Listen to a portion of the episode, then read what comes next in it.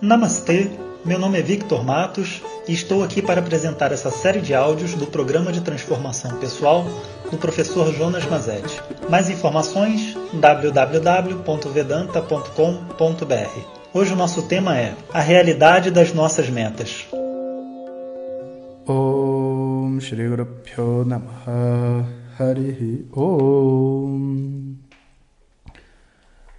Bom dia pessoal. Eu vi pelo feedback de vocês que muitas pessoas não entendeu direito o uso da meta, né? A meta não é um, um objetivo lá longe, sabe? A meta não é simplesmente, sabe, as coisas que eu, que eu quero ter e ser na minha vida. As metas que a gente coloca diariamente são como se fossem pequenos lembretes de coisas a serem feitas. Isso é muito importante porque ter um ideal, por exemplo, de, sei lá, de emagrecer, é muito bonito. E até dizer, eu quero chegar a 65 quilos. Não é isso a meta. Porque de verdade, esse desejo foi o que eu sempre tive e que nunca resolveu meu problema. Eu preciso mastigar esse, esse objetivo final e entender como que esse objetivo final poderia existir no meu dia a dia agora. Se eu quero né, aprender a ler em sânscrito, o que, que eu tenho que fazer nesse momento presente para chegar lá? Essa realidade que muitas pessoas não querem encarar né, é a realidade do momento presente. Porque não tem nada que a gente vá ser no futuro, que a gente construa, que não seja fabricado por esse momento presente. Então eu preciso ter a visão do meu objetivo final, mas eu tenho que ter uma meta chamada uma meta realista. Agora. Então, o que, que eu posso fazer agora para ir naquela direção? E o que, que eu estou fazendo da minha vida que não me leva naquela direção? Eu não estou estabelecendo, sabe, uma rota completa. Não, não. É como se eu estivesse num barco e eu sei que eu tenho que chegar, eu sei que a direção é norte. E se eu quiser ir para norte, como que eu faço agora? Talvez o vento esteja vindo para o sul e não tem jeito. Qualquer esforço que eu fizer agora vai ser perdido e talvez o que eu tenha que fazer é jogar âncora. Jogar âncora pode ser a melhor coisa a se fazer para ir para o norte nesse momento.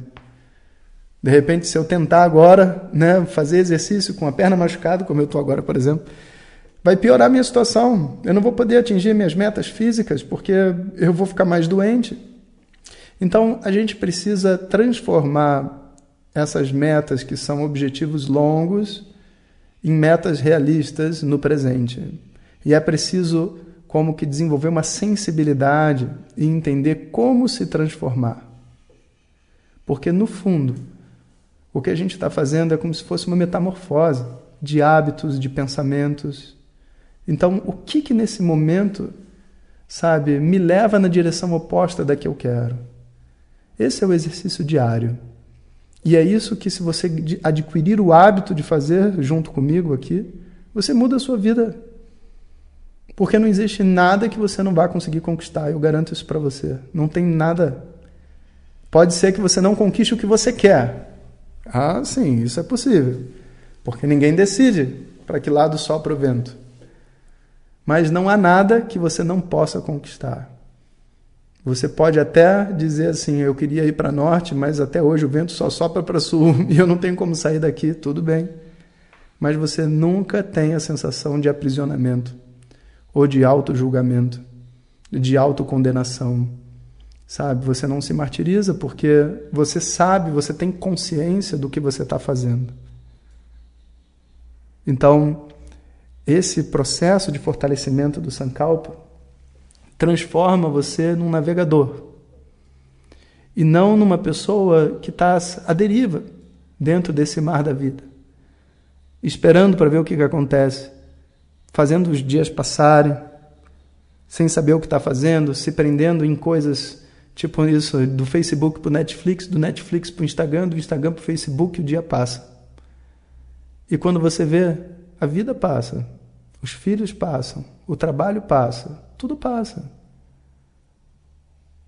A nossa sociedade hoje, ela tem tanta atividade tamas disponível, como comida também. tanta comida tamas disponível, que se você simplesmente não se responsabilizar pelo que você faz, o que você come, você se destrói.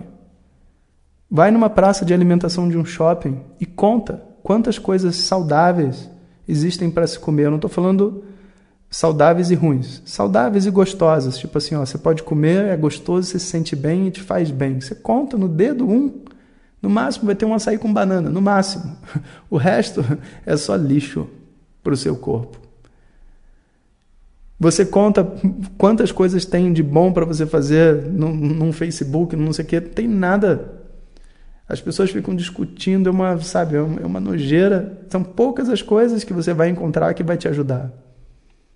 Se você não se responsabilizar pelo que você come e você deixar o shopping dizer, você está perdido.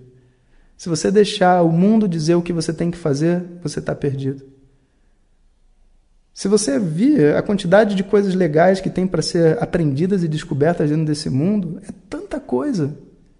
E todas elas exigem tanta dedicação que a gente não tem tempo a perder. Escolhe uma e se diverte com esse mundo. Vai se tornar um pintor, um dançarino, sabe? Vai ser mãe. Eu estou muito velho para ser mãe. Adota um filho. Tanta gente aí que não. Que, tanto filho que não tem mãe, adota. Se você não tem, tá, adota um filho. Você acha que não vai ser seu filho porque você adotou. O que mais? O que, que pode te impedir de viver o que você quer viver? Nada pode te impedir. Isso é uma coisa, sabe? É uma, é uma força que você cria internamente que muda, sabe, a sua atitude diante da vida.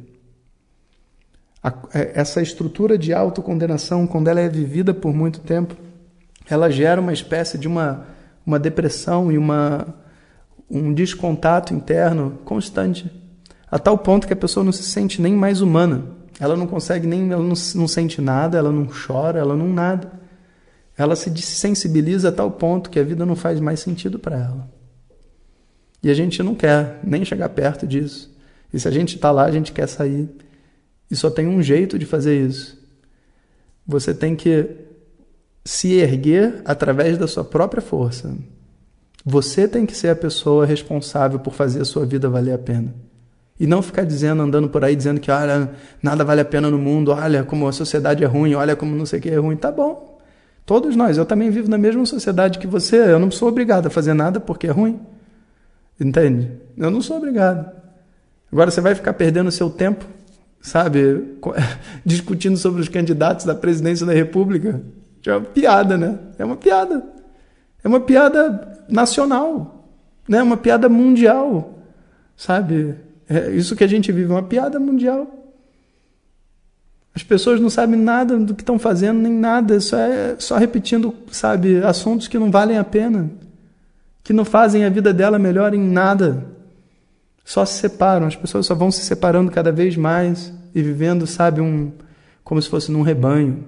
Né? Você é a pessoa responsável por sair dessa linha de pensamento.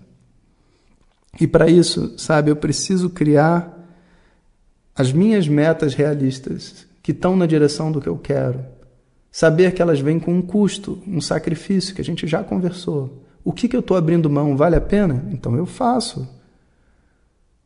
E eu vou ter um prazer ali de dentro que poucas pessoas entenderão, mas ninguém precisa entender. Quem precisa entender sou eu. E se eu estou seguro do que eu estou fazendo, eu estou bem. Eu não dependo das outras pessoas dizerem para mim parabéns ou que grande decisão você fez, seja lá o que for. Muitas pessoas às vezes me criticam, né, como professor, falam assim: "Ah, professor, sabe, se você adotasse uma postura mais neutra em relação às pessoas e o mundo, eu acho que você teria mais alunos". Eu não teria mais alunos, eu teria mais seguidores. Eu teria mais pessoas, sabe, acostumadas com esse estereótipo de um professor, sabe, de barba parecendo Jesus Cristo, sabe, que vem para salvar vocês através de um, sabe, de uma mágica. Eu não sou isso. E não quero ser. Para falar a verdade, eu tenho mais alunos quando eu sou simplesmente uma pessoa normal, mostrando para as pessoas que eu sou normal. Eu adquiro alunos de verdade porque esses são pessoas normais. Não são pessoas que estão tentando, sabe, ser o Neo do Matrix dentro da espiritualidade, descobrir o mantra secreto e, e levitar. Isso eu não preciso disso. Ninguém precisa disso. Nós somos responsáveis pelo nosso caminho. Nós somos responsáveis pela beleza do nosso caminho. É a gente que vai olhar para a nossa própria vida e dizer valeu a pena viver ou não valeu. E essa construção, então, é o que é feito no momento presente, cada dia, dizendo o que, que é hoje, o que, que tem hoje para eu fazer. E ainda tem sempre uma lacuna na agenda, viu? Porque tem sempre coisas que entram que a gente não estava imaginando. Vamos nessa. Om Sahana Vavatu Sahanao Bhunaktu Sahaviryam Karavavahem Tejasvinavadhitamastu Mavidvishavahem Om Shanti Shanti Shanti.